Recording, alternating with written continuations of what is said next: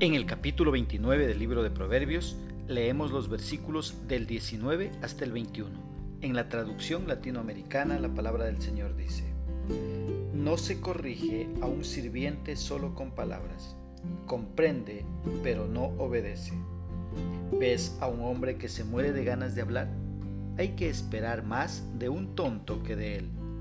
Si has regaloneado a tu sirviente desde su juventud, al fin se volverá intratable. ¿Qué es lo que expresa el escritor? El siervo del cual habla este proverbio es caprichoso y terco. Cuando el amo le alaba, entiende todo lo que le dice, pero su terquedad no le permite hacer lo que debe hacer. Esto muestra que el problema con tal persona no es mental o intelectual. Él entiende bastante bien.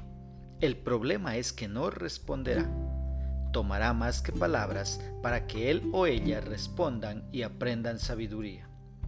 Ahora, no seamos prontos para apuntar con el dedo a este siervo, porque nosotros hacemos lo mismo en el campo espiritual.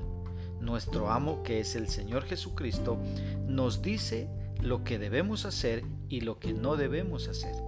Lo entendemos muy claramente, pero terminamos haciendo lo que nos da la gana. Nosotros también somos obstinados y tercos y muchas veces Dios tiene que disciplinarnos para quebrantar nuestro duro corazón. En el versículo 20 aprendemos que un hombre ligero en sus palabras es aquel que habla antes de pensar y luego tiene que hacer malabares para corregir lo que ha dicho. El proverbio dice que más esperanza hay del necio que de él.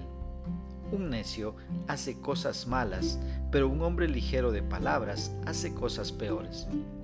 Lo que el versículo 21 está diciendo es que si se consiente demasiado a un siervo desde su niñez, crecerá pensando que es hijo y no siervo.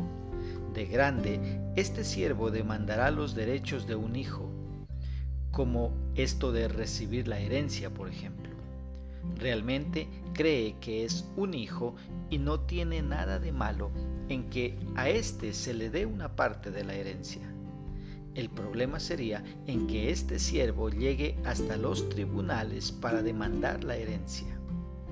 A manera de aplicación, las cosas que erróneamente consentimos o mimamos, a la larga van a representarnos algún tipo de problema.